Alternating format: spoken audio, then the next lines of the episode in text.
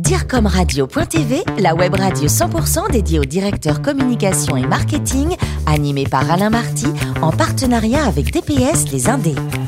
Bonjour à toutes et à tous, bienvenue à bord de DIRCOMRadio.tv. Vous êtes plus de 11 000 directeurs de la communication, du marketing et dirigeants d'entreprise à nous écouter chaque semaine en podcast. À mes côtés, pour collimer cette émission, Guillaume Rubuche, directeur général de l'agence DPS Les Indés. Bonjour Guillaume. Bonjour Alain. Ainsi que Florence Corbalan, rédactrice en chef adjointe de DIRCOMRadio.tv. Bonjour Florence. Bonjour Alain. L'immobilier de luxe, on en parle aujourd'hui. Ah oui. Une belle maison, une belle maison Barnes. On en parle avec une belle personne, avec euh, Guéric de Beauregard, qui est directeur euh, communication et marketing de Barnes.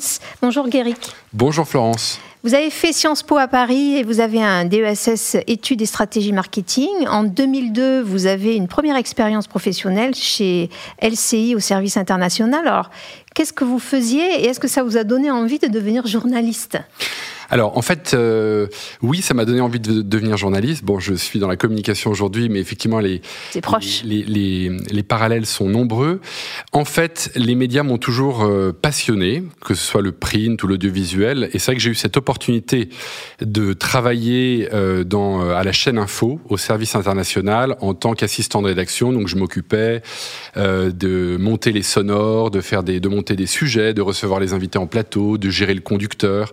J'étais un petit peu la, petite main du service, mais à un moment extrêmement intéressant parce que euh, en 2002-2003, c'était euh, une période très chargée euh, en relations internationales, avec le conflit en Irak, et je me rappelle de moments très forts, euh, avec notamment le discours de Dominique de Villepin euh, aux Nations Unies, euh, et la position de la France très tranchée face au conflit en Irak.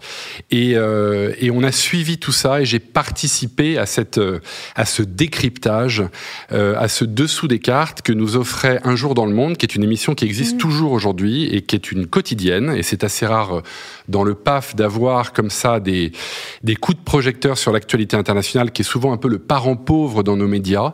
Et je dois dire que été une expérience assez fondatrice. Euh, je n'ai pas poursuivi en tant que journaliste parce que l'opportunité ne s'est tout simplement pas présentée.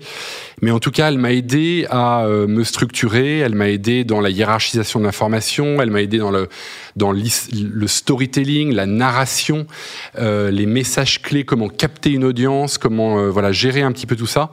Et ça m'a beaucoup servi par la suite dans euh, les expériences, notamment dans la communication que j'ai eue.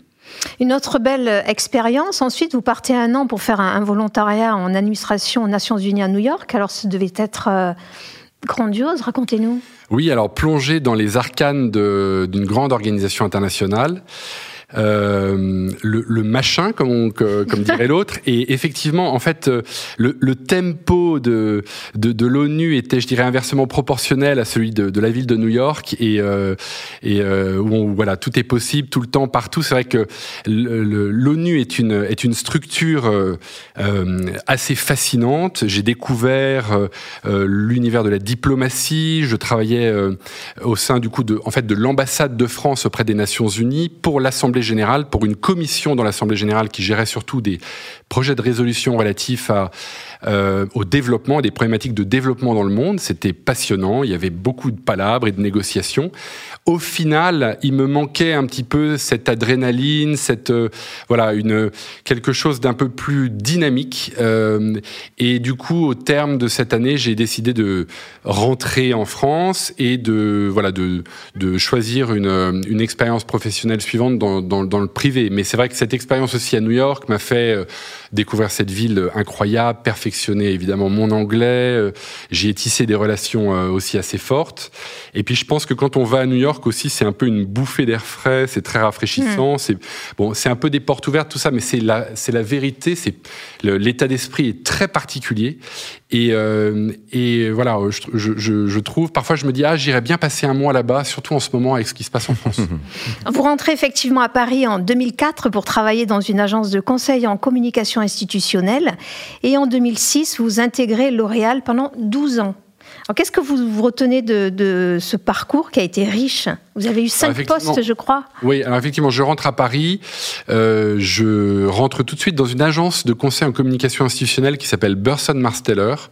Euh, où je fais toutes mes armes en fait en, dans l'univers de la communication. J'avais un, un, portefeuille de clients, dont le Boston Consulting Group ou ST Microelectronics, et en gros, je gérais pour eux la communication corporate. Et puis j'effectue la bascule chez l'annonceur, chez L'Oréal, deux ans après, où je commence à la communication corporate, donc à Clichy au siège, euh, où j'ai une expérience euh, incroyable. C'est la fin de l'ère Owen Jones, c'est le et le début vraiment de la montée en puissance de Jean-Paul Agon comme comme PDG. Euh, c'est le lancement de la fondation L'Oréal, c'est la célébration du centenaire du groupe. Euh, voilà, autant d'événements auxquels je participe. Et puis ensuite, je bascule du côté marque, puisque je m'occupe de la communication internationale de la marque L'Oréal Paris. L'Oréal, en fait, c'est euh, une cinquantaine de marques dans le monde, et L'Oréal Paris est la plus grosse marque de, de ce groupe. Et, euh, et je m'occupe du coup de toute la coordination de la communication internationale, et je serai notamment beaucoup mobilisé sur un événement qui est le, leur événement majeur, qui, est, qui concentre énormément de budget, c'est le Festival de Cannes, euh, que j'ai du coup organisé cinq années de suite. Et euh, y a pire dans la vie quand même. Hein. Il y, y, a pire. Ouais. C'est une expérience extrêmement riche euh, et très euh, voilà, qui m'a permis de, de, toucher un peu à tout, parce que chez L'Oréal, j'ai aussi, voilà, j'ai, j'ai, j'ai découvert ce que c'était qu'un leader mondial, un grand groupe, euh, la ce qu'ils appellent la consumer centricity, comment connaître davantage le consommateur, qui soit euh, caucasien, asiatique, africain, etc. Puis j'ai assisté aussi à la mutation du métier euh, de, de la direction marketing et communication, cette digitalisation, et, euh, et, euh, et, voilà, et tout ça m'a tout ça m'a beaucoup beaucoup plu. Au terme de au terme de ces 11 ans d'expérience, euh, alors que sonnaient mes, mes 40, 40 ans. ans, je me suis dit, euh, allez, je vais, j'ai, c'est le moment pour changer de secteur. Et j'ai eu et de taille d'entreprise et de taille d'entreprise et de, et de et de faire le grand écart. Et j'ai eu donc cette opportunité chez Barnes. Euh, euh, cette grande maison. Euh, alors rien vraiment ne me prédisposait euh, à aller dans, dans l'immobilier. J'avais même plutôt une, une, image un peu euh, pas forcément très positive de, de, de l'agent immobilier, etc.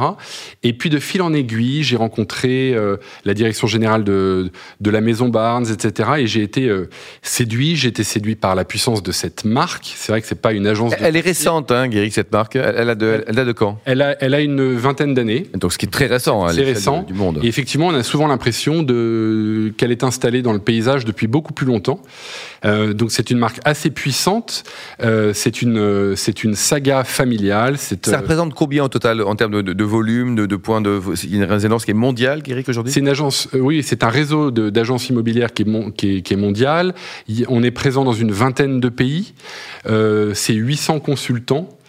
On est dans 60 destinations, c'est-à-dire les grandes villes internationales et les lieux de villégiature. Euh, et euh, l'année dernière, on a fait, on a, il y a eu un volume de transactions de près de 5 milliards d'euros. 5 milliards, quoi. Donc c'est euh, voilà, c'est, c'est, Et avec un positionnement, on va l'afficher haut de gamme, quoi. Un positionnement résolument, euh, résolument haut de gamme, avec une position de, de leadership euh, à Paris, région parisienne, ou sur, un, sur le marché comme la Suisse. Euh, sud de la France aussi. Et sud de la France, la Riviera. Effectivement, on est très présent à Cannes, Saint-Tropez.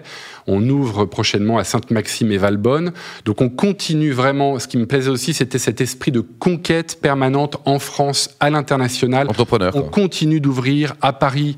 Euh, on a ouvert boulevard de Courcelles. On va ouvrir pro euh, prochainement euh, notre agence rue pour le Panthéon, euh, dans le 7e. Donc on continue inlassablement de repousser la frontière, qu'elle soit hexagonale ou internationale, avec prochainement aussi des ouvertures qui vont se faire à Londres. À l'époque du Brexit, c'est effectivement un pari assez osé, mais on ouvre euh, avec pignon sur rue à South Kensington en mars. On va ouvrir à Moscou. On, on, va ouvrir au Luxembourg. Donc on continue vraiment de, de, de développer l'affaire, de développer euh, et, et, voilà. Et ça m'a voilà ça m'a ça m'a beaucoup beaucoup plu pour ça. Et puis le, le il y avait un directeur marketing communication avant vous ou pas? Alors non. Donc ah, c'est une création de poste. Ça a été une création de poste. Euh, effectivement, le président. Euh, ah, il faisait un peu tout, Thibault. Le président, hein. oui, voilà. voilà. il faisait un peu tout. Il continue à, à, à, à participer beaucoup. Comment il s'appelle votre président d'ailleurs? Thibault de Saint-Vincent. On le salue. Euh, dont la femme Heidi Barnes du coup a donné son nom à. On la salue aussi. Euh, et euh, voilà, et c'est une entreprise familiale avec euh, voilà tout ce que tout le, le, bon côté des choses, un esprit de famille, une grande proximité effectivement avec avec Thibault et le deuxième actionnaire Richard Zippin et une capacité de décision qui est très rapide. Qui est très courte. Euh, donc voilà, il y a un, un, développement très très fort. Une énergie au sein de Barnes. Guillaume. Oui. Oui, euh, est-ce que vous pouvez nous, nous, parler un peu de, bah, des spécificités en fait de, de l'immobilier haut de gamme, notamment en termes de services, d'approche servicielle que vous avez auprès de vos cibles de conquête? Oui, alors j'ai parlé de l'internationalisation. C'est vrai qu'on a un deuxième axe de développement assez fort, c'est la diversification. Mhm. On reste effectivement sur notre cœur de métier qui est l'immobilier haut de gamme, mais aujourd'hui on est vraiment en mesure de pouvoir répondre euh, à tous les services dont nos clients ont besoin et qui sont connexes, connexes à la transaction immobilière. Donc on pourra les accompagner dans des problématiques de déménagement, d'assurance, de financement. Euh, on a un partenariat privilégié avec un cabinet de notaires et puis aussi on, euh, a des, partenaires avec lesquels on travaille pour offrir à ceux qui sont intéressés par l'univers du yachting, et eh ben, euh, euh, le, un yacht en, charter ou en, ou, en, ou en, acquisition. À ceux qui sont intéressés par euh, des investissements dans l'univers, dans les domaines viticoles, on a développé Barnes Vineyards Investment. Heidi Barnes, la fondatrice de, de la maison, qui est elle-même agent d'artiste, a lancé il y a maintenant une vingtaine d'années Barnes Art Advisory, où on accompagne nos clients dans la gestion de leur patrimoine artistique. Donc tout ça, ce sont des services connexes sur lesquels on se positionne de plus en plus aussi et euh, qui nous permettent de nous de nous de, d'accompagner présenter aussi comme une maison euh, résolument ancrée dans l'univers de l'art de vivre à la française et la promotion de cet art de vivre à l'international. C'est un point de différenciation. On voit effectivement l'avènement peut-être de pure player. Hein. Euh, je ne sais pas si ce sont des choses des, choses que vous regardez ou pas, mais je pense à des, des, gens comme Bien ici par exemple qui pourraient peut-être finalement venir attaquer vos marchés. Vous voyez ça comment? Oui, alors on, on, travaille beaucoup, on travaille avec Bien ici d'ailleurs. Mhm. Euh, ça fait partie des, ça fait partie des solutions, des portails avec lesquels on est, euh, avec, on est, en, on est en relation. Le positionnement sur le haut de gamme, évidemment, se justifie par la qualité de service, par l'excellence de l'expérience, mhm. par euh, ce service supplémentaire qu'on est capable de proposer à nos clients. Et c'est ça vraiment qui nous différencie de, de, de, du marché actuel. Alors on est sur un marché de niche, même s'il se développe, mais de niche. Quel canal de communication vous privilégiez aujourd'hui?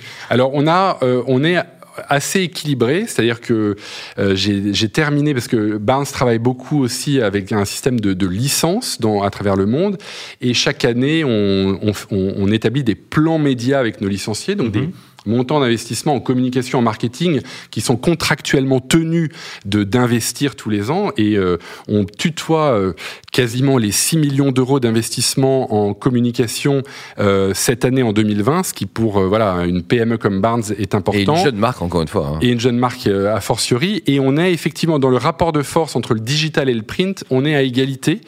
on est encore papier d'une certaine manière. On a un magazine qui est tiré à 200 000 exemplaires, donc qui a la puissance aujourd'hui d'un d'un magazine comme Challenge hein, en France, euh, que, que, nous euh, distribuons à travers nos agences, à travers des partenaires, le Figaro, euh, Air France, Eurostar, les salons du yachting, etc.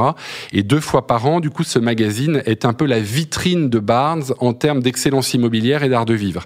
Et c'est vrai que euh, on est très identifié à travers ce à travers ce magazine. Ça fait partie des investissements en print qui sont très importants. Quand vous lisez aussi le Figaro magazine le week-end, vous tomberez inévitablement sur des, sur des pages de bien Barnes. Et puis on est présent sur le digital à travers évidemment les portails euh, se loger, belle demeure, luxe résidence, tous ces portails-là très importants évidemment pour la génération de leads, de contacts clients qualifiés. Et on est aussi en train de monter en puissance sur les réseaux sociaux avec une présence sur Instagram, sur Facebook, sur LinkedIn, euh, où on essaye justement de développer des contenus différenciés.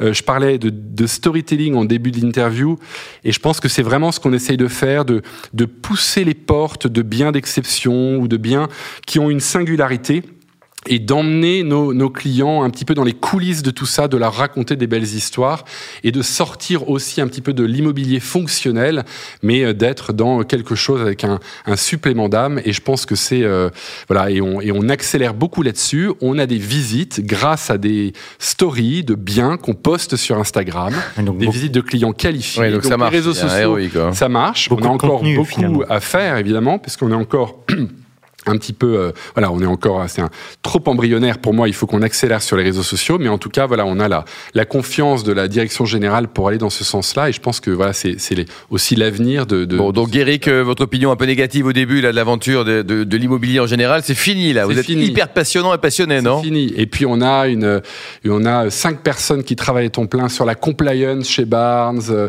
L'éthique est hyper important. Euh, voilà, on a des valeurs qu'on défend, qu'on porte haut, et, euh, et du coup, euh, oui, c'est un, c'est une très belle aventure. Et je trouve, après L'Oréal, je trouve que c'est très complémentaire, et, et euh, voilà, j'y suis très heureux. Et pour terminer, terminer, donc le plus beau métier du monde, c'est une question classique. hein, c'est dire comme, c'est journaliste ou c'est diplomate? Attention à la réponse aussi, Eric. Alors, le plus beau métier du monde, euh, je pense que c'est, je pense que c'est diplomate. Ah oui, quand même, oui. oui. Je pense que c'est diplomate. Quand on voit Le machin, le machin là. hein. Ouais, mais quand on voit au Conseil de sécurité les miracles qu'ils sont parfois capables de faire, je me dis que voilà, c'est c'est sur les théâtres d'opération, c'est ça force un peu l'admiration, le respect, et je pense que voilà, c'est surtout par les temps qui courent, je pense qu'on a euh, finalement euh, besoin d'une diplomatie, d'un multilatéralisme.